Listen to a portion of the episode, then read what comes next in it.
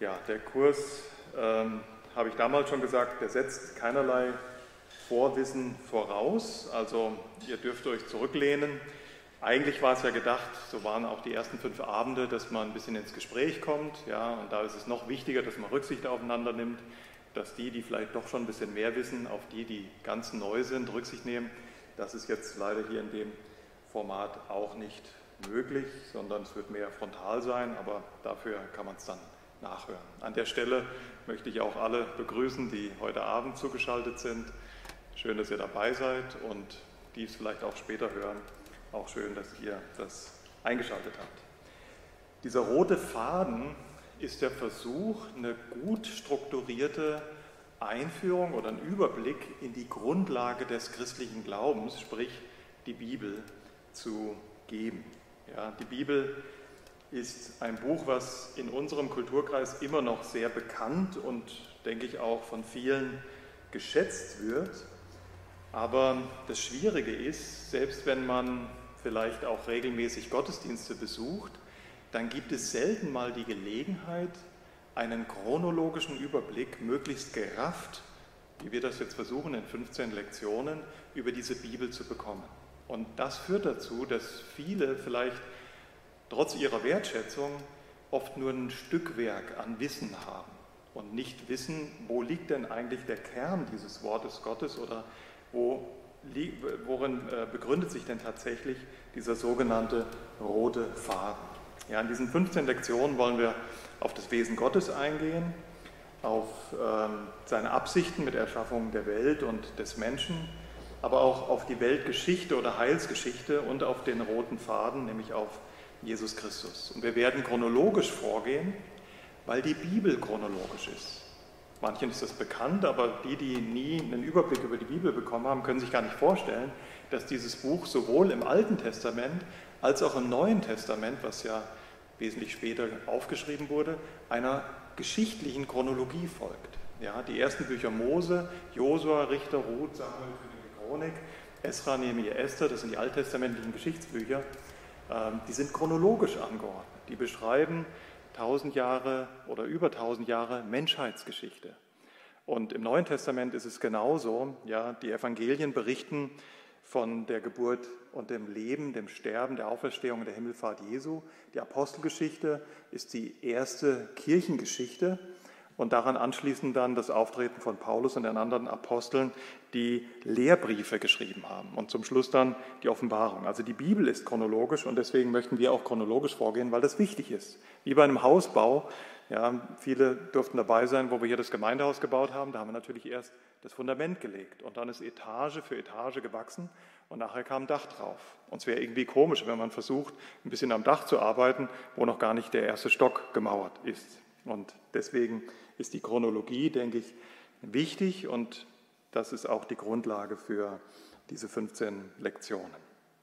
Wenn man nämlich sehr unsystematisch an die Bibel herangeht, immer nur da mal eine Predigt hören und da mal eine Bibelstunde verfolgen oder ein bisschen hier und da lesen, dann ergibt sich ein verzerrtes äh, oder vielleicht sogar ein falsches oder gar kein Bild vom, vom christlichen Glauben. Ja, und Deswegen wäre es gut, wenn ihr das Format schätzt, ähm, dann kann ich euch nur empfehlen, schaut euch oder seid bei allen Abenden dabei, weil halt, wie gesagt, diese Abende chronologisch aufeinander aufbauen. Und noch eine Vorbemerkung zu diesem Buch der Bücher. Es gibt eine Fülle von Aussagen in der Bibel und natürlich müssen wir uns beschränken bei 15 Lektionen. Ja, wir können diese über 1000 Kapitel nicht in 15 Abenden zusammenfassen. Aber das Besondere ist, ihr könnt die Aussagen der Bibel auf ihren Wahrheitsgehalt hin überprüfen. Das unterscheidet dieses Glaubensbuch von allen mir bekannten Glaubensbüchern, ob das äh, fernöstliche Schriften sind oder ob das auch der Koran ist. Ja, die meisten Glaubensbücher, wenn nicht sogar alle aus der Bibel, sind eben Glaubensbücher. Also sie geben Moralvorstellungen weiter, geben ethische Maßstäbe weiter, auch vielleicht Prophetien oder äh, Vorstellungen über Gott, aber sie sind keine Geschichtsbücher. Und das unterscheidet die Bibel elementar von allen anderen Glaubensbüchern. Die Bibel beschreibt Weltgeschichte. Ja, wenn ihr das Alte Testament ein bisschen kennt, dann wisst ihr, die Hauptrolle im Alten Testament spielt das Volk Israel. Und das Volk Israel, ja, trotz aller Bemühungen, sage ich mal, des Widersachers, ist heute noch existent. Ja, du kannst heute nach Israel gehen und kannst diese Geschichte auch des Alten Testaments anschauen, ausgraben. Oder die Geschichte Israels spielt sich auch nicht im luftleeren Raum ab. Damals gab es im Alten Testament die Ägypter oder vorher schon die Assyrer und die Babylonier. Und wir können auch in Museen gehen der heutigen Zeit und da wird uns, oder Geschichtsbücher aufschlagen, da wird uns eben davon berichtet. Also diese, die Aussagen der Bibel sind zu einem sehr, sehr großen Teil, überall da, wo es Geschichte ist, und der Geschichtsteil ist sehr groß in der Bibel, die sind nachprüfbar, die sind überprüfbar auf ihren Wahrheitsgehalt. Und nicht nur, weil es Geschichte ist, sondern weil die Bibel auch sehr viel Prophetie, also Vorhersagen über das, was kommen soll, enthält. Jetzt werdet ihr sagen, wie kann man Prophetie tatsächlich überprüfen? Ja, andere Glaubensbücher enthalten auch Prophetie und ob es dann wirklich mal so sein wird, das weiß ja niemand. Der Unterschied zu anderen Glaubensbüchern ist, 75 Prozent, die Zahl ist nicht von mir, das haben andere ähm, studiert, aber wahrscheinlich drei Viertel der Prophetie des Wortes Gottes hat sich bereits erfüllt. Wir werden nachher, ähm, oder können wir jetzt an der Stelle gleich einbinden, ein Beispiel. Viele von euch haben bestimmt schon mal von den sogenannten Schriftrollen vom Toten Meer oder diesen Qumran-Rollen gehört. Und jeder weiß irgendwie, oh, das war ein bedeutsamer Fund damals, ja nicht lange her, ich glaube es war in den 50ern oder 60ern, wo die ersten Rollen entdeckt wurden. Und das gab einen riesen Aufschrei damals, denn man dachte eigentlich, ähm, ja, also jetzt hat man hier eine Schriftrolle gefunden, die ist tausend Jahre älter als die großen Schriften, jüdischen Schriften des Alten Testaments, die man bis dahin hatte. Also wesentlich älteres Schriftgut als die großen ähm, Versionen des Alten Testaments und dann wollte man sagen, ja, jetzt müssen bestimmt ganz viele Widersprüche auftauchen. Die erste Überraschung, man konnte nachweisen anhand dieser Schriftrollen, die extrem alt sind, ungefähr 200 Jahre vor Christus wurden sie geschrieben, man konnte feststellen, dass es kaum Abweichungen zwischen diesen Rollen, da ist zum Beispiel eine komplett erhaltene Jesaja-Rolle gefunden worden, 734 lang, und die Jesaja-Bücher kannte man ja, die Abschriften, und auch wenn die tausend Jahre später waren, waren die extrem zuverlässig. Das war die erste Überraschung. Aber wir waren eben bei dem Thema Prophetie, erfüllte Prophetie, und es gab noch eine zweite Überraschung. Bis zu Qumran, also bis zu diesem Fund in den 50er Jahren, hatten wir von der Jesaja-Schriftrolle nur Kopien nach Christus. Also die waren alle jünger als das Auftreten Jesu Christi. Und das ist bedeutsam. Wisst ihr warum? Weil wenn ihr Jesaja aufschlagt, zum Beispiel dieses sehr zentrale Kapitel 53, dann enthält Jesaja so exakte Vorhersagen über das Kommen des Herrn Jesus, über den Grund seines Kommens und sogar über die Art und Weise, wie er getötet werden wird. Alles in diesem Kapitel 53. Und das ist so detailliert, zum Beispiel die Hinrichtung durch, durch Bohren, durch Kreuzigen, das gab es ja damals noch gar nicht, wo das aufgeschrieben wurde. Das haben ja die Römer erst hunderte von Jahren später entwickelt. Deswegen haben die kritischen Bibelgelehrten über Jahrhunderte behaupten können, das ist nicht wahr. Ja, das ist alles, also das ist auf jeden Fall keine Prophetie, sondern das muss nach Christus alles geschrieben werden, geschrieben worden sein. Und keiner konnte den Gegenbeweis antreten. Warum? Weil alle Kopien von den existierenden Jesaja, von der, von den Jesaja, von der Jesaja-Schriftrolle jünger waren als Christus. Also keiner konnte widerlegen, dass das wirklich echte, erfüllte Prophetie ist, weil es so detailliert ist. Also, wen das jetzt ein bisschen interessiert, dann gebe ich euch die einzige Hausaufgabe mit.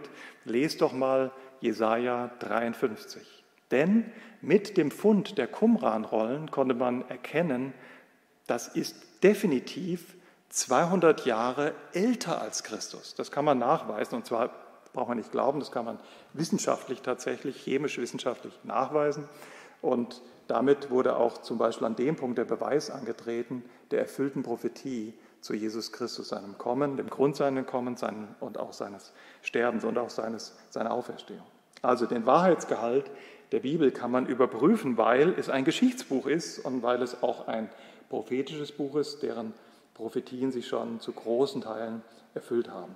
Ja, das Neue Testament spielt im römischen Reich und das ist unbestritten, ja, dass es ein römisches Reich gab und auch die Namen, die dort genannt werden, der Herrscher, findet ihr genauso in Geschichtsbüchern.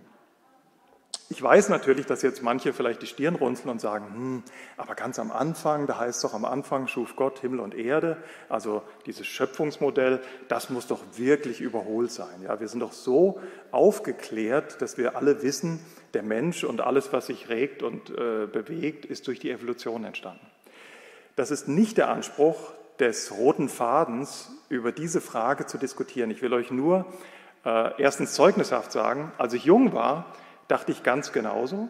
Ich dachte, die Bibel kann gegen diese Theorie oder diese Beweise womöglich nicht bestehen. Später, viel später, kam ich genau zum Gegenteil, zur gegenteiligen Überzeugung. Nachdem ich die Bibel kennengelernt habe, wirklich selbst für mich gelesen hatte und auch mal die wissenschaftlichen Argumente gegen die Evolutionstheorie oder Lehre, muss man eigentlich sagen, studiert habe.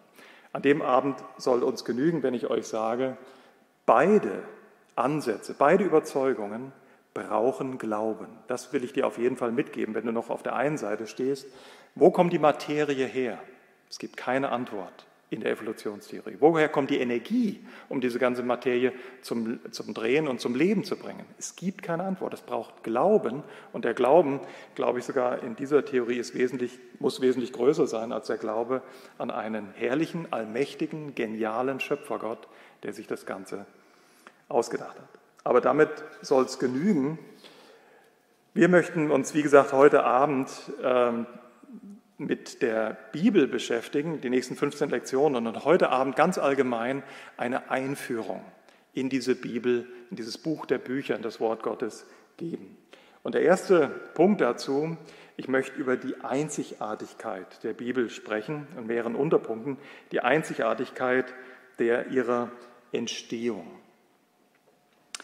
Jedes normale Buch wird eigentlich von einem Autoren, manchmal gibt es auch mehrere Autoren und einen Herausgeber, aber die meisten Bücher werden wahrscheinlich von einem Autoren geschrieben. Und der muss sich dann selbst schon ein gutes Konzept zurechtlegen, damit er sich nicht wiederholt und nicht widerspricht. Heute Abend gibt es sogar jemanden hier, der hat schon mal die Aufgabe gehabt, mindestens oder mehrere Bücher zu schreiben. Da weiß man, wie schwer das ist, ja, sich nicht zu wiederholen und, und sich auch nicht zu widersprechen und einen guten Aufbau zu haben.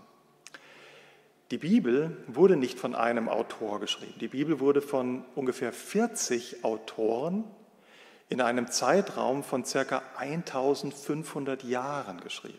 Das heißt, viele dieser Autoren, die konnten sich gar nicht absprechen, weil die konnten sich gar nicht kennenlernen. Und das Besondere ist, und das wissen nur die, die natürlich schon mal in der Bibel gelesen haben, und trotzdem, dass so eine weite Spanne ist von anderthalbtausend Jahren, 40 verschiedene Autoren, keine Redaktionskonferenzen, wo sich abgestimmt wurde, wie wir das Ganze jetzt aufbauen und welche Inhalte wir reinnehmen. Es gibt keine Widersprüche und sogar einen chronologischen Aufbau in diesem Buch. Wie kann das sein? Das ist einzigartig. Jetzt werden manche vielleicht schon wieder ein bisschen gemuckt haben, wo ich äh, nebenbei behauptet habe, keine Widersprüche. Immer wieder wird gebetsmühlenartig, das höre ich oft im Gespräch mit ja, Leuten, die die Bibel nicht so gut, so gut kennen, über die Bibel geht, dann heißt es immer wieder, ja, die Bibel ist doch voll von Widersprüchen. Wie kannst du sowas behaupten? Das wird meistens von denen gesagt, die ganz wenig selbst in der Bibel gelesen haben. Die, die sich selbst mal die Mühe gemacht haben und haben das Buch aufgeschlagen und haben zum Beispiel im Johannesevangelium angefangen, für sich selbst zu lesen oder von mir aus auch bei 1. Mose 1, die werden sich sehr, sehr schwer tun, Widersprüche zu finden.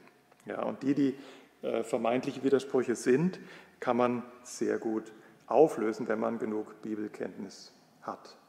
Also mehrere Autoren, anderthalbtausend Jahre, 40, äh, 40 Autoren, nie kennengelernt und trotzdem sprechen sie von einer, einem Thema, von einem roten Faden, was wir uns in den nächsten Abenden anschauen werden. Und diese, diese Menschen haben sehr, in sehr unterschiedlichen Umständen geschrieben und es waren auch sehr unterschiedliche Menschen. Da waren sehr gebildete Menschen dabei. Mose zum Beispiel war hochgebildet. Ägypten war eine Hochkultur. Heute glaubt man, dass Ägypten schon OPs, Operationen am lebenden Menschen durchgeführt hat.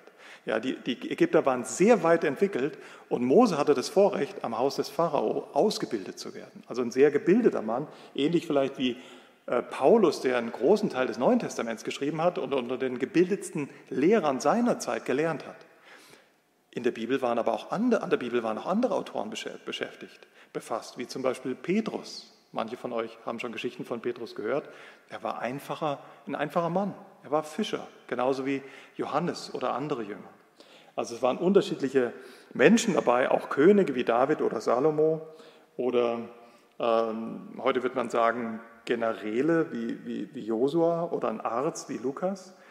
Und obwohl sie so unterschiedliche Hintergründe hatten, in unterschiedlichen Zeiten gelebt haben, ähm, haben sie doch an einem Buch gearbeitet, das eine Einheit umfasst. Ja, es ist auch in unterschiedlichen Weltteilen geschrieben worden, in Asien, in Afrika, in Europa, in drei Sprachen, das Alte Testament in Hebräisch, das Neue Testament auf Griechisch und ein kleiner Teil im Alten Testament auf Aramäisch. Ähm, und von dem Geschichtsschreiber Flavius Josephus wissen wir, dass man das sogenannte Alte Testament sehr respektierte, so sehr respektierte, nachdem es abgeschlossen war, dass niemand es gewagt hätte, im Laufe der Jahrhunderte etwas hinzuzufügen oder wegzunehmen, also in diesem Zeitraum zwischen dem Alten und dem Neuen Testament. Und da reden wir sozusagen von der jüdischen Bibel, das ist ja das Alte Testament. Und die Entstehung des Neuen Testaments ist auf ähnliche Weise einzigartig und wunderbar. Ja, denkt an die vier Evangelisten zum Beispiel, Matthäus, Markus, Lukas, Johannes. Vier Evangelisten sprechen von dem gleichen Inhalt, von, dem, von der Geburt, und dem Leben und Wirken, dem Sterben, der Auferstehung und der Himmelfahrt des Herrn Jesus Christus. Und alle vier reden aus vier verschiedenen Richtungen ja, und beschreiben ohne eine Redaktionskonferenz ja, sehr gründlich und widerspruchsfrei das Leben des Herrn Jesus. Oder dann halt Paulus und Johannes oder Lukas, der den größten Teil des Neuen Testaments geschrieben hat, die dann ähm, unterschiedliche Schwerpunkte gesetzt haben. Ja, Paulus und Johannes haben mehr über Lehre geredet, in Petrus und Jakobus haben viel praktischer gesprochen und trotzdem folgten sie alle einem roten Faden, den wir kennenlernen wollen. Die Bibel ist auch einzigartig wegen ihrer Einheit. Schaut mal, es sind so viele Verfasser aus so vielen Generationen mit unterschiedlichen Hintergründen, unterschiedlichen Umgebungen, ohne Absprache und die haben ein Werk geschrieben, was auch sehr viele strittige Themen enthält. Ja, die haben über ähm, die Geschichte natürlich geschrieben, aber auch über Theologie und Moralvorstellungen. Die haben über Philosophie, über den Kosmos, über die Natur und über den Menschen gesprochen. Und egal, ob Mose darüber gesprochen hat oder ein Paulus, ja, anderthalb tausend Jahre später, sie haben sich nicht widersprochen. Sie, haben eine Ein sie bilden eine Einheit in ihrer in ihren Aussagen und in ihrer Stoßrichtung. Woher kommt diese Harmonie und woher kommt diese Einheit? Ähm, diese Einheit, ich habe schon mehrfach angedeutet, diese Einheit ist, oder was, was die ganze Schrift miteinander verbindet, ist Jesus Christus. Die Bibel folgt ja in dieser Vorstellung des Herrn einer Chronologie. Sie fängt vorne an, sie beschreibt, wer Gott ist, wo der Mensch herkommt, ja, sie gibt Antwort auf die Fragen, wie verhält sich eigentlich das Verhältnis zwischen Gott und dem Menschen. Sie beschreibt, wie es zur Sünde gekommen ist, was die Folgen der Sünde sind, wie hilflos der Mensch ist beim Versuch, sich wieder irgendwie Gott nahen zu können. Sie beschreibt aber auch den Weg Gottes zurück zu dieser Gemeinschaft, zu dem, der uns das Leben geschenkt hat. Und sie enthält sehr viele Aussagen über das Reich Gottes und über die Wiederherstellung der Dinge. Und das in einer Chronologie. Das zentrale Thema, ich habe es eben schon mal gesagt, ist Jesus Christus. Schon auf den ersten Seiten, ja, direkt nach dem Sündenfall, wird dieser Messias, dieser Erlöser angekündigt. Ja, Adam und Eva bekamen schon die erste Prophetie auf Jesus Christus. Und so zieht sich die Geschichte Jesu Christi wie ein roter Faden, sowohl durch das Alte als auch durch das Neue Testament. Wir haben eine Fülle von Prophetien, die vom Kommen Jesu Christi sprechen. Ich habe eine mal ein bisschen angedeutet aus der Jesaja-Schriftrolle. Und ähm, diese äh, Prophetien sind, wie gesagt, zu drei Viertel bereits erfüllt und kann man nachprüfen. Einzigartig ist die Bibel auch wegen ihrer Aktualität. Ja, schaut mal, die Bibel ist ein Buch, was mittlerweile, ähm, wenn man die ersten Schriften nimmt, dreieinhalbtausend Jahre alt ist. Das muss man sich mal vorstellen. Wir haben praktisch Teile der Bibel, die gehören zu den ältesten aufgeschriebenen Werken, die die Menschheit überhaupt besitzt. Und das Besondere ist, ähm, dass die Bibel bis zum heutigen Tag so eine Aktualität besitzt. Es gibt bis zum heutigen Tag, nicht nur hier in dieser Gemeinde, sondern auf der Welt Millionen, vielleicht sogar Milliarden, ich will nicht übertreiben, aber es gibt Millionen von Menschen zu jeder Zeit, die täglich in diesem uralten Buch der Bücher lesen. Und das muss einen sehr verwundern. Ja, schaut mal, es gibt andere Schriften, die sind hunderte von Jahren alt, aber die werden nicht mehr mit so einem großen Interesse von sehr vielen Menschen gelesen. Ja, welche Bücher des Mittelalters zum Beispiel, was ja Europa sehr nahe steht, welche Bücher des Mittelalters werden denn regelmäßig von Millionen von Menschen gelesen? Also ich kenne kein, ein, kein, kein einziges oder hat äh, ein breites Publikum. Oder gehen wir zu den klassischen Werken. Ja, welche klassischen Werke werden denn heute noch von vielen Menschen außer den Forschern und manchen geplagten Schülern regelmäßig gelesen? Kaum. Aber die Bibel wird regelmäßig von vielen Menschen gelesen.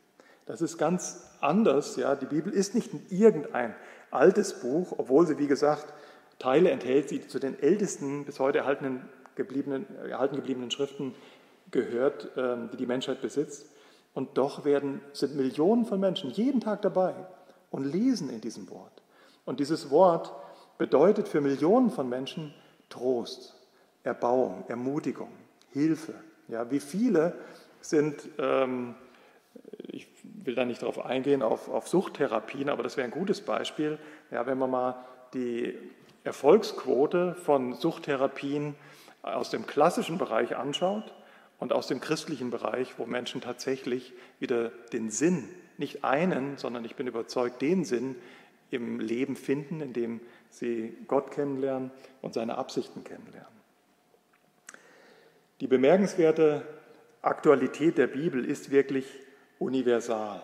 Denn Menschen heute lesen Menschen jeder Klasse, wenn ich das Wort mal benutzen darf, jeder Sprache, jeden kulturellen Hintergrunds, jeden Alters. Ja, es gibt kleine Kinder, die lesen in der Bibel und finden ja, Antworten für sich. Und es gibt Gelehrte, die wundern sich über die Tiefe dieses Buches. Ja, jemand hat mal gesagt, die Bibel ist flach genug, dass Kinder drin äh, baden können, gefahrlos, und sie ist tief genug, dass Elefanten drin schwimmen können. Ja, die Bibel ist extrem aktuell und da sieht man, wie viele Menschen sie lesen. Und die Bibel ist nochmal einzigartig aufgrund ihrer Verbreitung. Die Bibel gehört, wie gesagt, zu den ersten Büchern, die geschrieben und übersetzt wurden. Ja, 250 vor Christus wurde das gesamte Alte Testament in die griechische Sprache, die sogenannte Septuaginta, übersetzt. Und zurzeit arbeiten weltweit, ich war selbst überrascht, ich habe mir die Statistiken angeschaut, zurzeit arbeiten weltweit 2000 professionelle, also nicht irgendwelche Laien, sage ich jetzt mal, wie, wie wir, sondern professionelle Fachleute, Sprachwissenschaftler, äh, Übersetzer, hauptamtlich an der Übersetzung der Bibel in weitere Sprachen beziehungsweise von Bibelteilen. Und es gibt mit Sicherheit noch tausende weitere Menschen, die das nebenberuflich und, äh, äh, tun. Die Statistik sagt, Anfang von 2019, also relativ aktuell, gab es die Bibel in 3300 Sprachen. Ja, wir haben vielleicht nur 250 Länder, aber wir haben natürlich viel mehr Sprachen und deswegen ist es so wichtig. Ja, es gab die Bibel in 3300 Sprachen zumindest Bibelteile davon. Ja, Gesamtübersetzungen, also von 1. Buch Mose bis zur Offenbarung, 692 Sprachen. Das komplette Neue Testament 1547 Sprachen und Bibelteile nochmal weitere 1123 Sprachen. So kommt man auf die 3300 Sprachen. Und die Bibelgesellschaften haben nach ihren eigenen Angaben alleine in dem Jahr 2019, jetzt würde ich euch am liebsten mal raten lassen, aber wir haben hier keinen echten Austausch. Aber äh, Martin, wie, was schätzt du? Wie viele Bibeln wurden alleine im Jahr 2019 gedruckt und verbreitet? Nicht schlecht, ja, es sind ein paar Millionen, nämlich 354 Millionen Exemplare in einem Jahr. In den letzten 200 Jahren, und man muss fair bleiben. Ja, vor 500 Jahren wurde die Buchdruckkunst erfunden, deswegen war es natürlich immer leichter, die Bibel zu verbreiten. Wir werden aber da nochmal drauf eingehen. Allein in den letzten 200 Jahren, da haben wir mehr Statistiken drüber, wurde die Bibel ungefähr, wurden von der Bibel ungefähr drei Milliarden Exemplare gedruckt und verbreitet. Und damit ist die Bibel ohne jede Frage das am weitesten verbreitete und auch das am häufigsten übersetzte und gelesene Buch. Noch ein letzter Punkt zur Einzigartigkeit der Bibel. Die Bibel ist auch einzigartig in ihrer Überlieferung, also wie wir sie heute, warum wir sie heute so in den Händen halten können. Heute kann man ein Buch und wird ja die Bibel, das habe ich gerade gesagt, millionenfach gedruckt. Und dann ist es nicht schwer, so ein Buch zu erhalten. Ja, an so einem Film äh, beim Offset-Druck, aber das weiß nicht, ob es das überhaupt noch gibt, wird wahrscheinlich heute auch schon alles digital belichtet. Da ändert sich nichts dran. Ja, da, da verdrehen sich keine Worte, kann mal was kaputt gehen, klar, aber wenn man es millionenfach hat, ja, dann ist die Überlieferung nicht schwer. Aber das war nicht immer so. Ich habe es eben erwähnt. Die Buchdruckkunst wurde ja erst im 15. Äh, Jahrhundert äh, entwickelt und deswegen musste die hunderte und tausende Jahre vorher die Bibel von Hand geschrieben werden. Und das zudem noch auf leicht verderblichem Material, nämlich erst auf Ton oder dann auf Papyri. Ja. Ihr könnt, ich habe das heute nochmal gemacht, ihr könnt zum Beispiel diese Jesaja-Schriftrolle, von der ich gesprochen habe, diese, dieses sehr gut erhaltene Exemplar, 7,34 Meter lang, die könnt ihr euch im Internet anschauen. Ich bin leider äh, des Hebräischen nicht mächtig und schon gar nicht dieses Hebräischen, weil das ist ja vor den, also masoretische Text ist jetzt nicht wichtig, aber die Masoreten, die haben Konsonanten eingefügt, äh, ähm, äh, die haben Vokale eingefügt. Denn vorher wurde die Bibel, das Alte Testament, nur mit Konsonanten geschrieben. Ja, so ist diese Schriftrolle entstanden. Das ist natürlich sehr schwer zu lesen. Aber das war auch sehr verderblich. Wenn ihr euch diese Schriftrolle anschaut im Internet, könnt ihr machen, könnt die ganzen 7,34 Meter durchrollen, dann werdet ihr sehen, das ist Papyri. Und Papyri kann sehr leicht verderben. Es brauchte wirklich optimale Verhältnisse, dass dieses Buch, diese Rolle so lange, ja, über 2000, fast 2200 Jahre erhalten blieb. Und das war halt gegeben in diesem Wüstenklima, ja, in dieser Wüste am, am, Toten Meer. Dieses Klima war optimal, in Tonkrügen ja sehr gleichmäßig und äh, so wurde zum Beispiel diese Schriftrolle erhalten. Ähm, aber abgesehen von dieser Jesaja-Schriftrolle sind ähm, unwahrscheinlich viele Manuskripte der Bibel erhalten. Und zwar mehr als von jedem alten historischen oder mittelalterlichen Werk. Ja, wenn ihr ein klassisches Werk heranzieht, dann kann man froh sein, wenn man einige Dutzend Kopien von Cicero oder Homer findet. Das wäre dann schon erstaunlich viel. Und diese sind dann gewöhnlich hunderte von Jahren jünger als das Original. Allein vom Neuen Testament haben wir nicht weniger als 5000 Handschriften. Nicht alle vollständig, aber 5000 Manuskripte. Und einige davon sind wenige Jahrzehnte jünger als die autografischen Texte. Also autografischen Texte heißt, was Lukas oder was ein Paulus, was ein Petrus und ein Jakobus tatsächlich aufgeschrieben haben. Ja, ich selbst durfte mal in Irland, in Dublin, in diese Chester Beatty Library gehen. Da gibt es nicht nur christliche Bücher, da gibt es alle bedeutenden Bücher und alten Bücher der Welt, aber sie haben eine besondere Ausstellung zur Bibel und da findet ihr das älteste, wahrscheinlich das älteste erhaltene Fragment zum Neuen Testament das Johannesevangelium. Und das kann man sogar, wenn man ein bisschen Griechisch die Buchstaben kennt, das kann man sogar zumindest wortweise lesen. Ja, Johannes 19, die Verse 25 bis 28, seht ihr ein Fragment hinter so dicken Glas, aber ihr könnt es selber lesen. Ja, das ist das Besondere an, diesen, an dieser, ich will keine Exkurse machen, haben wir keine Zeit für, und ich will auch keine Werbung für diese Bücherei, für diese Library machen, also für dieses Museum. Man sagt Library, also Bücherei, aber es ist eigentlich wie ein Museum. Aber ich sage es trotzdem, es lohnt sich mal, wenn Corona vorbei ist, für 30 Euro mit Ryanair oder einem anderen Billigflieger nach Dublin zu fliegen. Nicht nur, weil es eine wunderschöne Stadt ist, sondern weil das Besondere dort ist, ihr könnt die ältesten Manuskripte selber sehen. Und das ist wirklich was Bedeutsames. Wenn du dann auf einmal vor so einem Papyri stehst und da steht drunter Johannes, ja, also kaum älter als Johannes, äh, kaum jünger, muss ich sagen, als Johannes selbst. Ja, 170 nach Christus ist dieser, dieses Fragment. Und Johannes hat ja sein Evangelium wahrscheinlich erst in den 80er oder 90er Jahren geschrieben. Und das ist wirklich bedeutsam, dass ihr das selber sehen könnt. In Fulda in der Bibliothek, in der Theolo bei der theologischen äh, äh, Fakultät der äh, katholischen Kirche findet ihr auch bedeutsame Manuskripte, aber da werden wir wahrscheinlich keinen Zugang zu bekommen, weil wir keinen wissenschaftlichen Anspruch haben. Aber wie gesagt, 30 Euro, ein Billigflieger mal nach Dublin und dann könnt ihr selbst diese Manuskripte, dann könnt ihr auch 1. Korinther 13, das hohe Lied der Liebe, Agape, das kann man erkennen. Ja, und dann findet ihr eines der ältesten und ich glaube auch wieder das älteste Manuskript vom 1. Korinther 13 und auch alttestamentliche Papyri findet ihr dort in dieser Chester Beatty Library. Und das Besondere bei dieser Überlieferung ist, weil wir eben 5000 Abschriften oder Manuskripte, Teile allein vom Neuen Testament haben, es ist extrem genau überliefert worden. Wir können heute sagen, es gibt vielleicht 10 oder 20 Verse, wo man sich wirklich nicht hundertprozentig einig ist, wie man es denn nun tatsächlich fassen sollte im Neuen Testament. Nur 10 oder 20. Und die sind nicht kriegsentscheidend, die sind wirklich nicht relevant für die Gesamtaussage der Bibel.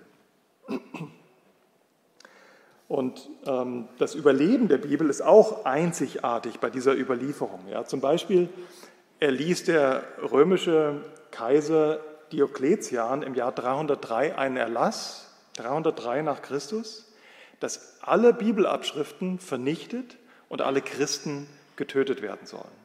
Und das wurde tatsächlich auch weitestgehend umgesetzt. Ja, nicht alle Christen und nicht alle Abschriften, aber die Bibel wurde sehr stark dezimiert und über 100.000 Christen wurden getötet.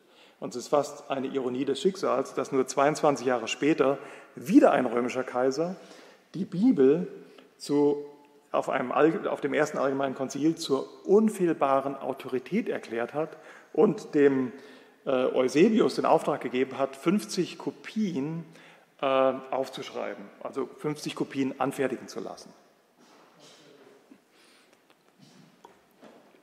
Vielen Dank, ich habe schon eine Flasche. Also, ähm, das heißt, die Bibel wurde extrem verfolgt und trotzdem hat man auch in dieser Zeit, dann in 330 nach Christus oder 40 nach Christus, wo es, wo es zur Staatsreligion im Römischen Reich erhoben wurde, ähm, hat man schon wieder komplette Kopien des Alten und des Neuen Testaments gehabt. Altes Testament, ich hatte es vielleicht noch nicht erwähnt, besteht insgesamt aus 39 Büchern, erst die Geschichtsbücher, dann gibt es ähm, poetische Bücher und ähm, ähm, ähm auch prophetische Bücher. Und im Neuen Testament sind es insgesamt 27 Bücher, erst die Evangelien, dann die erste Kirchengeschichte und dann alles Lehrbriefe bis zum letzten Buch der Offenbarung. Und die Bibel, denke ich, darf man sagen, ist auch das meistgeliebte, das meistgeliebte Buch der Welt. Und so ist es ähm, aber auch erstaunlich, dass es vielleicht gleichzeitig das meistgehasste und meist kritisierte Buch der Welt ist. Ja, gerade in den letzten 200 Jahren hat sich sehr viel Bibelkritik breit gemacht. Das war nicht immer so. Ja, bis ins 18. Jahrhundert war die Bibel und der Wahrheitsgehalt und die Autorität und die Unfehlbarkeit der Bibel gemeinhin völlig anerkannt.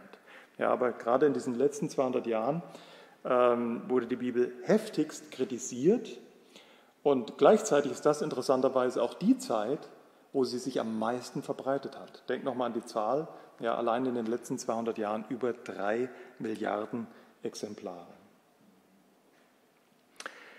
Schön, jetzt haben wir mal einen Überblick bekommen, warum die Bibel so einzigartig ist und ich möchte doch wenigstens kurz heute Abend auch mal das Buch der Bücher mit euch aufschlagen. Ich hoffe, ihr habt ein Exemplar dabei. Wenn nicht, ähm, der Martin hilft euch bestimmt. Da gibt es auch bei uns vorne am Eingang äh, ein Exemplar. Die sind die letzten 14 Monate nicht benutzt worden, von daher sind die garantiert virenfrei. ja, wenn jemand ähm, ein äh, ein, sich eine Bibel leihen möchte heute Abend, schlagt mal, und das ist leicht zu finden, 1. Mose 2 auf. Ja, das ist das erste Buch in der Bibel. Mose werden fünf Bücher zugeschrieben, also das erste, zweite, dritte, vierte, fünfte Buch Mose. Und die Bibel ist dann nicht, das war noch nicht in den Urschriften so, aber später hat man die Bibel dann in Kapitel eingeteilt, jedes Buch in Kapiteleinteilung und jedes Kapitel nochmal in Verse, um es einfach leichter zu finden. Ja, wenn man weiß, 1. Mose steht am Anfang und ich sage Kapitel 2, Vers 15, kann jeder hier oder zu Hause diese Verse sehr schnell finden. 1. Mose 2 ab Vers 15. Ja, weil wir haben viel über die Bibel gesprochen, aber ich möchte heute Abend wenigstens noch versuchen, eine Antwort darauf zu geben, warum ist die Bibel so bedeutsam oder warum ist es so wichtig, dass wir überzeugt sind, dass die Bibel das Wort Gottes an uns Menschen ist. Warum ist es so wichtig, dass Gott redet und wir sein Reden ähm, lesen können, aufnehmen können? Äh, habt ihr 1. Mose 2, Vers 15 gefunden? Hat das geklappt? Ja, weil wir haben ja ganz viele verschiedene Übersetzungen. Die Bibel wurde ja nicht 1. Mose 2, das zweite Kapitel, und dann ab Vers 15.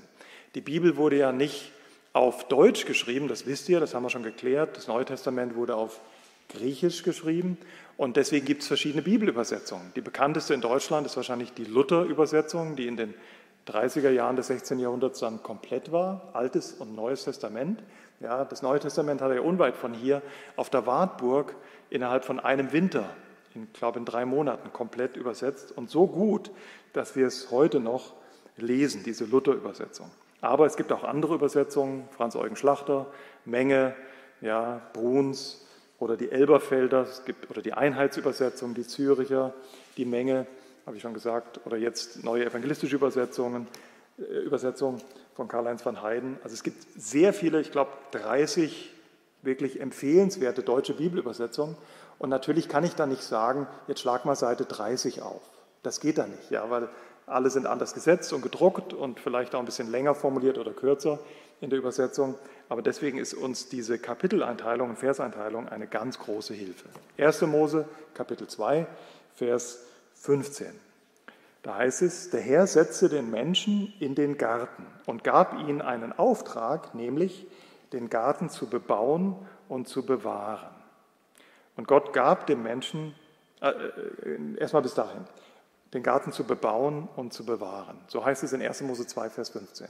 Zur Einordnung, das spielt noch vor dem Sündenfall. Genau genommen sogar noch vor der Schöpfung der Frau. Ja, erst wurde der Mann geschaffen, dann die Frau.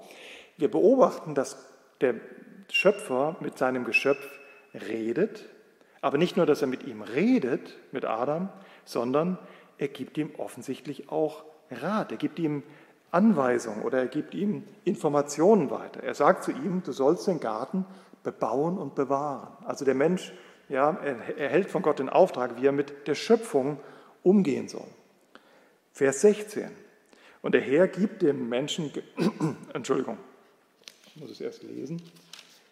Also Vers 15, und Gott der Herr nahm den Menschen und setzte ihn in den Garten Eden, ihn zu bebauen und zu bewahren. Und jetzt Vers 16, und Gott der Herr gebot dem Menschen und sprach, von jedem Baum des Gartens darfst du essen. Der Schöpfer redet mit seinem Geschöpf und gibt ihm Gebote. Ja, er sagt ihm, was er tun darf, beziehungsweise was er nicht tun darf. Er durfte von jedem, es war eine Fülle von leckeren Früchten in diesem Garten zu finden, und er durfte von allen diesen Früchten essen, aber er gab ihm auch Regeln auf, Gebote, nämlich mit Hilfe dieser Gebote konnte der Mensch zeigen, ob er glaubt, aus Liebe diesen Gehorsam Gott gegenüber zeigt. Also er regelt diese Beziehung, mit diesen Geboten regelt Gott auch eine Beziehung zu sich selbst. Er gibt ihm, ähm, er gibt ihm äh, Rat in Bezug auf sein Verhältnis zum Schöpfer. Ja, Gott wollte von Anfang an durch Glauben verherrlicht werden. Oder Vers 17 in 1. Mose 2, aber von dem Baum der Erkenntnis des Guten und Bösen, davon darfst du nicht essen, denn, jetzt kommt die Begründung, an dem Tag, da du davon isst, musst du sterben. Der Mensch wusste das nicht von sich aus. Er wusste A nicht, dass er von diesem Baum nicht essen darf, das sagt ihm Gott als Gebot, und er wusste auch nicht, dass er sterben muss, wenn er von diesem Baum isst. Gott gibt ihm diesen Rat, gibt ihm diesen Aufschluss, diese Information in Bezug auf Gut und Böse und die Konsequenzen des Bösen. Oder Vers 18, und das ist auch bezeichnend, und Gott der Herr sprach, es ist nicht gut, dass der Mensch allein sei. Ich will ihm eine Hilfe machen, damit redet er von der Frau, die ihm entspricht. Nicht Adam sagt, oh, es ist so langweilig hier, ja, sondern Gott redet mit dem Geschöpf, mit Adam und sagt, es ist nicht gut, dass der Mensch allein sei. Gott gibt dem Menschen Aufschluss über sich selbst und über, ja, wie er gemacht ist in Bezug auf den ja, inneren Menschen. Es ist nicht gut, dass er allein sei. Er ist für Gemeinschaft gemacht. Gott weiß, wie der Mensch funktioniert und was er benötigt und er teilt das dem Menschen mit. Er gibt ihm wieder Rat. Seht ihr das? In Bezug auf die Schöpfung, in Bezug auf ähm, sein Verhältnis zum Schöpfer, auf Gut und Böse, in Bezug auf den Menschen selbst. Und jetzt machen wir mal einen Sprung ähm, ab Vers 23. Dazwischen ist ähm, eine Gegenstandslektion Gottes und die Schöpfung der Frau. Und dann heißt es im Vers 23, da sagte der Mensch, diese, also er redet von seiner Frau, diese endlich ist Gebein von meinem Gebein und Fleisch von meinem Fleisch. Diese soll Männin heißen, das sagen wir, machen wir heute nicht mehr, aber diese soll Männin heißen, denn vom Mann ist sie genommen. Und dann heißt es im Vers 24, darum wird ein Mann seinen Vater und seine Mutter verlassen und seiner Frau anhängen und sie werden zu einem Fleisch werden. Dieser Vers 24 ist der Vers, der wahrscheinlich heute noch bei fast jeder Eheschließung oder sehr häufig auf jeden Fall auf Hochzeiten gelesen wird. Warum? Weil das konstituiert die Ehe. Zur Ehe gehört, gehören drei elementare Teile. Vater und Mutter verlassen, nicht physisch, dass man tausend Kilometer wegzieht, aber dieses Abhängigkeitsverhältnis oder dieses Respektverhältnis, ja, dass man als erstes immer zu Mama und Papa gegangen ist, das muss anders werden. Ja. Dann muss der Mann oder die Frau die erste Bezugsperson sein. Man muss sich aneinander hängen und ein Fleisch werden. Und ein Fleisch bedeutet nicht nur und wahrscheinlich auch nicht als erstes Sexualität, sondern wirklich ein Herz und eine Seele werden. Also sind drei Teile, die hier für die Ehe beschrieben werden und Gott beschreibt das. Gott sagt den Menschen, was Ehe ist und wie sie funktioniert. Der Mensch weiß das nicht von sich aus. Und das ist bezeichnend, dass Gott hier, dass der Mensch hier wieder der Ratsempfänger ist. Ja. Und das ist umso bezeichnender, das darf ich jetzt mal an der Stelle einwerfen, Adam und Eva waren die einzigen Menschen, die keinen Vater und keine Mutter hatten, im biologischen Sinne. Das heißt, die das gar nicht tun konnten. Und trotzdem gibt Gott diesen ersten Menschen diesen Rat, damit sie es an ihre Kinder und Kindeskinder, das haben sie auch getan, weitergeben, sogar so weit überliefert bis Mose, dass es aufgeschrieben wurde. Warum? Weil es so elementar ist für eine funktionierende Ehe. Ja, wenn der Mann nach der Eheschließung immer noch zu seiner Mutter geht zum Essen, dann ist das wahrscheinlich keine gute Grundlage für eine funktionierende Ehe. Also das, von Anfang an, und das möchte ich damit zeigen, mit diesem kurzen äh, Lesen von 1. Mose 2, die Verse 15 bis 25, schon überhaupt auch vor dem Sündenfall, das finden wir dann erst im 1. Mose 3, war der Mensch als abhängiges Wesen geschaffen. Und zwar abhängig von dem Reden Gottes. Könnt ihr das erkennen? Gott gibt ihm Rat, was der Mensch mit der Schöpfung machen soll, den Garten bebauen und bewahren. Gott gibt ihm Rat, wie er mit sich umgehen soll. Du sollst mir gehorsam sein, ich gebe dir Gebote. Gott gibt ihm auch Rat, was Konsequenzen sind, wenn er nicht gehorsam ist. Gott gibt ihm auch Rat über sich selbst. Es ist nicht gut, wenn du alleine bist. Und Gott gibt ihm Rat, wie er die Ehe konstituieren soll. Der Mensch ist zwar vollkommen geschaffen worden in dem Sinne, dass es nichts mehr zu verbessern gab. Der Mensch war genau so, wie Gott ihn wollte. Aber das heißt nicht, dass der Mensch als unabhängiges Wesen, als Selbstläufer gemacht war, sondern der Mensch war von Anfang an auf den Rat Gottes angewiesen. Und deswegen ist es so bezeichnend, dass wir das Wort Gottes in den Händen halten. Und da keine Überraschung. Gott will sie, wollte dem, weil der, Entschuldigung, weil der Mensch auf diesen Rat angewiesen ist. Er ist ein abhängiges Wesen von diesem Reden Gottes. Ja. Ohne den Ratschlag Gottes leben zu wollen, ist genauso wie als ICE über die Autobahn fahren zu wollen. Das passt nicht. Der Mensch ist nicht nur als abhängiges Wesen vom Rat Gottes geschaffen, er ist auch als kommunikatives Wesen geschaffen. Ja, wir können alle Ohren, in der Regel jedenfalls, unsere Ohren benutzen, um zu hören. Wir können unser Gehirn einschalten, um zu verstehen. Und wir können unseren Mund einschalten, um zu reden. Wir sind kommunikative Wesen. Natürlich, damit wir Beziehungen miteinander haben können, ist es nicht gut, dass der Mensch alleine ist. Aber die erste Beziehung, das sehen wir hier auch durch diesen Schwerpunkt im 1. Mose 2, die erste Beziehung, für die, und ich sage ganz bewusst, Da werden vielleicht manche jetzt auch räuspern, aber haltet durch. Ja, die Erklärung kommt innerhalb der nächsten Abende. Jeder Mensch ist für diese Beziehung mit Gott geschaffen. Ja, wenn wir abhängig gewesen sind, wenn wir Rat brauchen, wie oft sind Menschen verwirrt? Ja, manche von uns sind in der Seelsorge unterwegs und ein Kennzeichen zeichnet wahrscheinlich alle aus, die irgendwo seelsorgerlichen Rat, Hilfe in Anspruch nehmen, ein gewisses Maß an Verwirrtheit, an Unsicherheit, ja, dass man die Dinge nicht richtig einordnen kann. Und das ist kein Wunder. Warum? Weil wir brauchen Rat. Wir sind auf Rat angewiesen. Ja, und deswegen können wir kommunizieren, wir können lesen, wir können verstehen, wir können das verarbeiten. Das, deswegen hat Gott uns so anders gemacht wie jedes andere Tier. Ja, das Leben war nie dazu bestimmt, von Anfang an nie dazu bestimmt, es irgendwie selbst herauszufinden. Und vielleicht noch ein letztes zur Beobachtung, wie der Mensch gemacht ist. Wir sind nicht nur abhängige und kommunikative Wesen, wir sind auch interpretierende Wesen. Klingt ein bisschen kompliziert, aber ich gebe euch ein ganz einfaches Beispiel. Ich durfte selbst sehr viel Zeit meines Lebens, also viel, sehr viel ist vielleicht übertrieben, aber sehr häufig und doch in der Summe dann auch doch einiges an Zeit in Südafrika verbringen. Und Südafrika ist wirklich eine völlig andere Gesellschaft wie die Bundesrepublik. Wenn wir von Klassenunterschieden reden, dann wissen wir eigentlich nicht so richtig, von was wir sprechen. Denn in, in diesem Land, in Südafrika, kannst du erste Welt und dritte Welt wirklich Tür an Tür erleben. Ja, ich habe da Shopping Malls in Pretoria gesehen, die sind vorzüglicher als in manchen Großstädten Deutschlands, ja, Menlyn Mall. Und weniger als 20 Kilometer entfernt findet ihr eine der traurigsten ja, äh, äh, Gegenden, Townships, wo Menschen wirklich nur zwischen Plastik und ein bisschen Holzbuden und auf Ölfässern leben. Und trotzdem, gerade diese Ärmsten der Armen, die, die verkehren halt zwischen zwei Welten und verdienen manchmal ihr Geld in der ersten Welt. Und bezeichnend ist, wie glücklich die oft sind, wie dankbar die sind. Ja? Also sie, haben, sie müssen so viel entbehren, leben in so einer Armut, aber ich habe sehr viele glückliche Menschen dort äh, in diesen Townships kennengelernt. Ja, ich will jetzt nicht irgendwie einen, einen Kassiererin-Bashing für die Deutschen betreiben, dass die alle krummelig sind und schlecht drauf sind, aber es ist schon interessant, ja, dass wir so viel haben in Deutschland und oft so unzufrieden sind. Warum?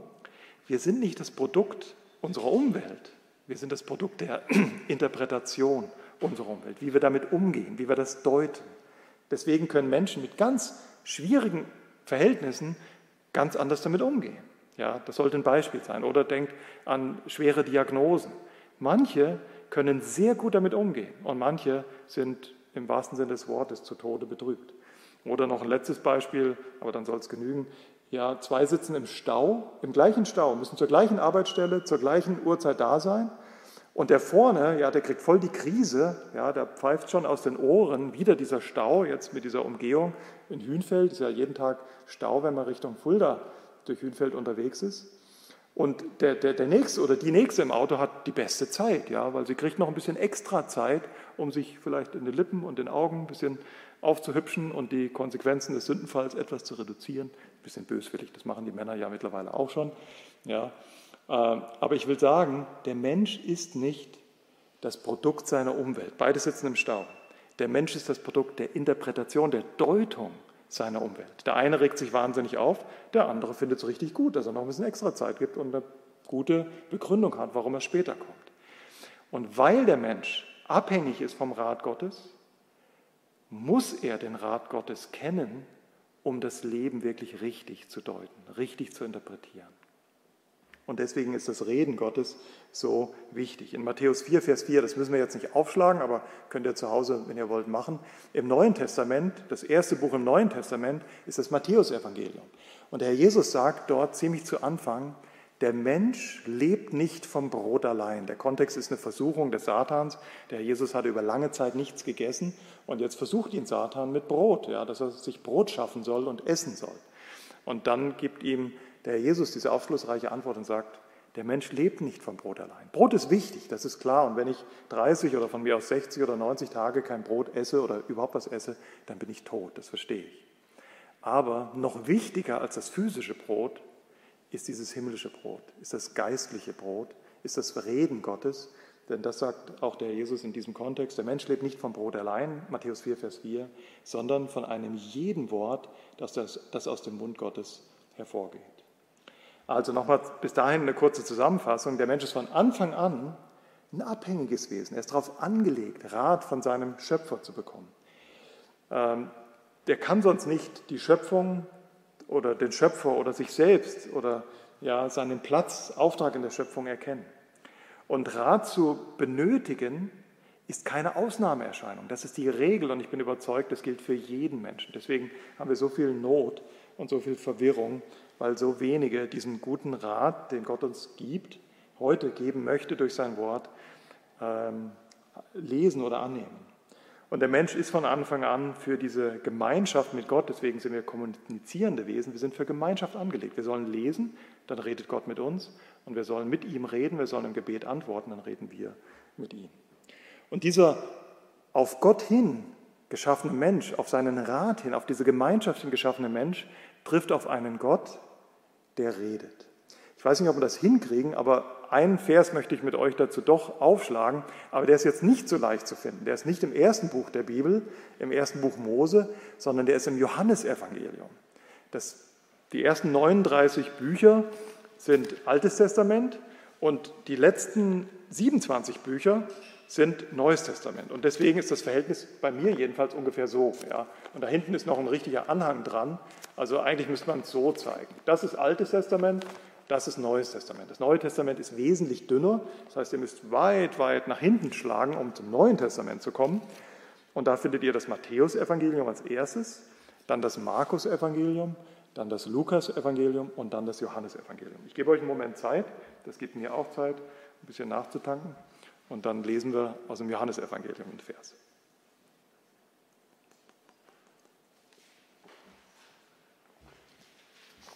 Und zwar Johannes Kapitel 1, Vers 1. Super einfach zu finden. Der allererste Vers im Johannesevangelium.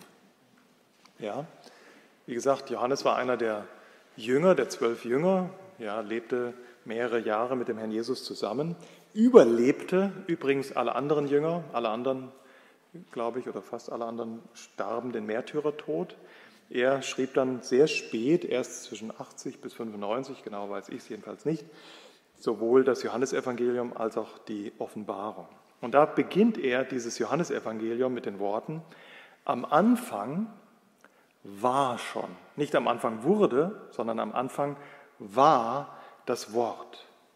Und das Wort war bei Gott, also irgendwie ist das Wort nicht das gleiche wie Gott, aber dann sagt er, und das Wort war Gott. Ja, warum es da einen scheinbaren Widerspruch gibt, können wir heute Abend, wenn ihr wollt, auch noch auflösen, aber da will ich gar nicht drauf eingehen, dass das Wort bei Gott war und das Wort Gott war, sondern der letzte Teil von diesem Vers, da will ich drauf hinaus. Johannes sagt, Gott ist Wort. Und manchmal, so ging mir es jedenfalls lange Zeit beim Lesen von diesem Vers und im Johannesevangelium, übersieht man die einfachsten Bedeutungen. Ja, wenn wir, wenn wir lesen, Gott ist Wort, dann müssen wir nachdenken, ja, was sind Worte?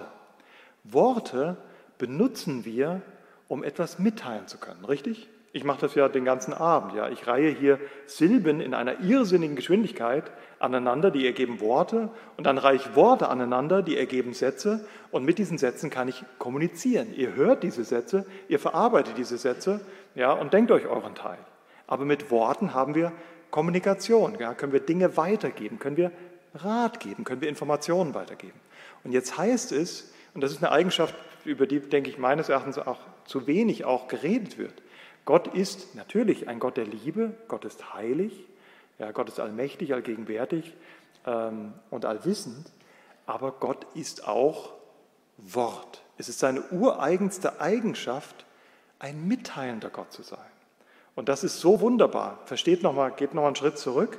Am Anfang der Bibel lernen wir, der Mensch ist ein abhängiges Wesen. Er ist abhängig vom Reden Gottes. Damit er das Leben überhaupt richtig verstehen und führen kann, braucht er das Reden Gottes. Er ist auf das Reden Gottes angewiesen. Das war von Anfang an so, nicht erst seit dem Sündenfall. Und diese Bedürftigkeit des Menschen, so will ich sie mal nennen, trifft auf einen Schöpfer, dessen ureigenste Eigenart es ist, sich mitteilen zu wollen. Versteht ihr? Und das ist so wunderbar. Gott will reden. Und das ist der Grund, warum wir eine Bibel haben, warum wir die Bibel Wort Gottes nennen. Und das, glaube ich, ist auch der Grund, warum sie so einzigartig geschrieben ist, überliefert ist und verbreitet ist und so einzigartig in ihrer Aktualität ist, weil es Gottes Wort ist. Gott will mit den Menschen reden, er will, er ist ein liebender Gott. Dann wäre ein Despot, wenn er uns abhängig schafft, ja, auf seinen Rat angewiesen, aber uns nicht wirklich sagt, wo es lang geht. Aber Gott ist Liebe, er kann gar nicht anders und deswegen gibt er uns alles, was wir brauchen, ja, um wirklich das Leben gut verstehen zu können. Und deswegen glaube ich, ist es so zentral, dass jeder Mensch, ja, man muss vielleicht nicht, obwohl ich mir das wünschen würde, dass jeder mal wirklich von 1. Mose 1 bis Offenbarung liest. Aber jeder muss die Grundzüge dieses Reden Gottes verstehen. Versteht ihr die Bedeutung? Wenn wir wirklich, und lass es einmal mal, wenn es noch schwer ist für dich zu verdauen, dann lass es einfach mal so stehen. Sollten wir wirklich Geschöpfe eines lebendigen Gottes sein und nicht ein, ein, ein, ein Zufall ja, der Evolution. Sollten wir wirklich absichtlich geschaffen sein von einem Schöpfer, der eine Absicht mit dir hat? Wenn er, sollte es wirklich so sein, dass er sich für die Gemeinschaft, dass er dich für die Gemeinschaft mit sich selbst geschaffen hat, um sich in dieser Gemeinschaft zu, mitzuteilen, zu kommunizieren und du sogar auf den Rat angewiesen bist, dann gibt es nichts Wichtigeres in deinem Leben, als auf diesen Rat zu hören. Und deswegen freue ich mich, ja, es hat eine gute Resonanz damals vor einem Jahr, gut einem Jahr gefunden, diese 15 Lektionen, weil wir einfach mal chronologisch durch diesen Ratschluss Gottes, durch dieses Buch der Bücher, die Bibel gegangen sind. Und ich würde mich freuen, wenn das jetzt bei diesem Neustart wieder so sein darf. Ja, und das soll euch Motivation ähm, geben. Zum Schluss, ja, ähm, ähm, schließe ich mit, zweiten, mit einem Vers aus, äh, doch mit einem Vers aus 2 Timotheus 3, Vers 16. Ich wollte es jetzt gar nicht lesen, aber damit können wir gut schließen. Es ist jetzt eine Stunde, das passt. In 2 Timotheus 3 braucht ihr nicht aufschlagen, weil das ist dann irgendwo mitten im Neuen Testament. Aber ihr findet zu Hause 2 Timotheus 3, Verse 16 und 17, da heißt es, alle Schrift, Graphe, ja, das ganze Geschriebene, das umfasst auch das Alte Testament. Dieses griechische Wort Graphe wurde gerade für, das, für die alttestamentlichen Schriften benutzt. Alle Schrift, die Bibel, ist von Gott eingegeben. Ist Gott, wörtlich heißt es dort, Gott gehaucht, Theopneustos. Also wenn du, auch wenn du das kaum zu glauben magst, wenn du in der Bibel liest, dann ist es gerade so, als würdest du neben Gott sitzen und auf seine Worte hören. Das sagt Paulus über äh, das Wort Gottes. Alle Schrift ist von Gott eingehaucht und ist nützlich zu was? Zum Belehren, weil wir auf Rat angewiesen sind. Und seit dem Sündenfall müssen wir nicht nur belehrt werden, wir müssen auch teilweise überführt werden, weil wir falsch denken. Wir müssen zurechtgebracht werden, in die richtige Richtung gebracht werden im Denken und im Handeln. Und wir müssen auch dauerhaft Hilfe erfahren, um dann zur Erziehung in der Gerechtigkeit, heißt es hier, um dann richtig zu denken und zu leben, damit der Mensch Gottes ganz zubereitet sei, sagen manche Bibelübersetzungen. Manche sagen auch vollkommen oder vollständig sei. Warum? Ja, weil der Mensch auf das, auf das Wort Gottes angewiesen ist. Und mit dem Wort Gottes wird der Mensch vollständig, wird er komplett, wird er komplettiert. Damit der Mensch Gottes ganz zubereitet, vollkommen, vollständig sei, zu jedem guten Werk völlig zugerüstet. Das ist die Bedeutung des Wortes Gottes. Wenn du im Wort liest, ist es so, als würde Gott reden. Und ich bin euch, das ist mir jetzt zum Schluss noch eingefallen, noch eine kleine Antwort schuldig. Wir haben doch in Johannes 1 gelesen, am Anfang war das Wort. Habt ihr Johannes noch aufgeschlagen? Wenn nicht, müsst ihr jetzt nicht nochmal suchen, aber lest es dann nochmal nach, wenn ihr wollt. Am Anfang war das Wort. Und dann heißt es, und das Wort war bei Gott. Also irgendwie ist das Wort von Gott zu unterscheiden. Und dann heißt es, und das Wort war Gott. Also es ist doch nicht zu unterscheiden. Scheint doch wie ein Widerspruch, oder? Ich habe gesagt, die Bibel kennt keine Widersprüche. Und du sagst jetzt, ja, pff, wir lesen den zweiten, dritten Vers und schon den ersten Widerspruch. Das Wort ist bei Gott und dann sagt mir Johannes im nächsten Teil des gleichen Verses und das Wort ist Gott. Das kann doch gar nicht sein. Man muss Geduld haben und einfach weiterlesen. Wenn du dann runtergehst zum Vers 14, dann schreibt Johannes, und dieses Wort wurde Fleisch Dieses Wort wurde Fleisch, also nahm sozusagen Mensch, äh, äh, Menschengestalt an. Dieses Wort wurde Fleisch und wohnte unter uns, also lebte unter uns, blieb eine Zeit lang unter uns, zeltete heißt es auch unter uns. Und wir haben seine Herrlichkeit angeschaut, eine Herrlichkeit als eines Eingeborenen vom Vater, voller Gnade und voller Wahrheit. Ja, es braucht gute Theologie natürlich, um das Wort gut in gerader Richtung zu schneiden, sagt die Bibel, also wirklich gut auszulegen, gut zu verstehen. Aber wir Christen glauben, dass Gott nicht nur als Vater existiert, sondern von jeher als Gott Vater, Gott Sohn und Gott Heiliger Geist. Und der Sohn verlässt die Dreieinigkeit und ist ganz Gott und kommt als Gott in diese Welt, wird Mensch, ist ganzer Gott und ganzer Mensch und lebt unter uns, mehr als 30 Jahre. Zeigt uns den Vater, wie der Vater ist, voller Gnade und voller Wahrheit. Und so ist der erste Satz verständlich. Am Anfang war das Wort, das Wort war bei Gott, Jesus Christus war schon immer die Mitteilung Gottes. Durch Jesus Christus drückt sich Gott aus. Erst das letzte, das erste und das, die letzte Mitteilung Gottes an uns Menschen. Also war Gott Wort, also er war bei Gott und er war selbst Gott, Jesus Christus.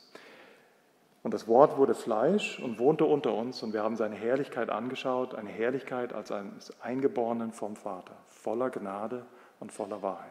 Wenn ihr dabei bleibt bei den nächsten 14 Lektionen, dann werdet ihr feststellen, das ist der rote Faden, der sich durch diese Bibel zieht, vom 1. Mose 1 bis zur Offenbarung, diese Mitteilung Gottes, die sich im Kern, im Zentrum um Jesus Christus dreht. Aber dazu dann in den nächsten Abenden mehr.